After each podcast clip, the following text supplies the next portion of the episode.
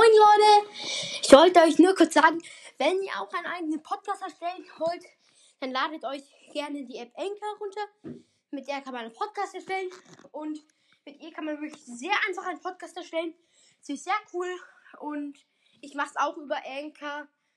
Ja, und auf YouTube gibt es auch Videos, wie man Anchor benutzt. Das war's dann mit dieser Folge. Ciao.